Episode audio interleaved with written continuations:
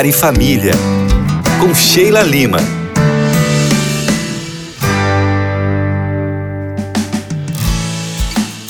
Está no ar mais um programa Lar e Família para você que nos acompanha todos os dias por aqui. E o nosso coração enche de alegria, viu, gente, por saber que você fica aí ligadinho na nossa programação. Para hoje, eu resolvi falar sobre apenas um, gente, só um erro que os casais cometem em seus relacionamentos, mas que, se não for mudado, pode sim levar ao divórcio. Nossa, qual será que é, né? Eu já falei sobre muitas situações que podem ser situações que levam ao divórcio que podem sim fazer com que que façam com que os seus relacionamentos levem ao divórcio. Mas hoje eu vou falar de algo bem específico. Sabe, amigos, muitas vezes nós erramos inconscientemente, outras conscientemente. Erramos na forma como agimos. E isso não quer dizer que nós não temos amor ou que deixamos de amar. Não, gente, nem sempre. Quantas vezes nós não erramos querendo acertar?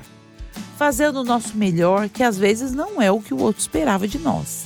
Mas erro é erro e somente os sábios vão querer consertá-lo. Geralmente, as pessoas que cometem os, os, mesmos erros de relacionamento são aquelas que não pararam para pensar nas consequências. E olha, você aí precisa entender isso: que erro traz suas consequências e consequências geram desequilíbrio e fazem com que o casal comece a um movimento de desencontro. Relacionamento de casal, gente, precisa de equilíbrio. E aí vem o erro, o qual falaremos hoje. Tem muito casal por aí que está desequilibrado. Sabe no quê? No dar e no receber. Como assim, Sheilinha? Deixa eu explicar para vocês. Você concorda comigo que no relacionamento, muitas vezes, nós nos doamos e nós também queremos receber. Concorda comigo? Pois é. Mas tem gente que quer ter uma relação saudável só recebendo ou achando que a solução é só se doar. Meu amigo, minha amiga, eu já começo te dizendo que essa conta não bate, tá? Nessa troca entre o dar e o receber, a base do relacionamento, ele é o equilíbrio da troca. E se na sua relação você só, por exemplo, está dando, dando o seu melhor, dando o seu tempo, sua atenção, dando tudo ali para o outro, um dia você vai se cansar de apenas se doar e não receber nada em troca. Agora, se você é aquela pessoa que acha que precisa só receber o que o outro te proporciona, queria te dizer aqui, ó, vem cá, fique sabendo que a sua chance de em breve ficar sozinho, sozinho, é grande, viu? Sabe por quê? tudo isso porque o seu relacionamento está desequilibrado e corre risco de estar ou em breve passar por uma crise. E se você não for curado a tempo, ah, o divórcio será apenas uma consequência. Eu não quero que isso aconteça com você.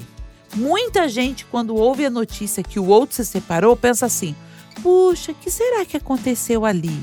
Olha, amigos, o divórcio não bate na porta de ninguém ele é construído.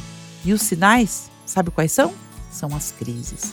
Por isso que é tão importante que na crise, como casal, vocês parem tudo, reconheçam o que estão fazendo mal e juntos se proponham a fazer diferente, a construírem novos caminhos e a entenderem que em uma relação saudável é preciso haver troca. Senão, hum, Senão, vocês serão mais um casal dentro daquela pesquisa que me dói até na alma quando eu vejo.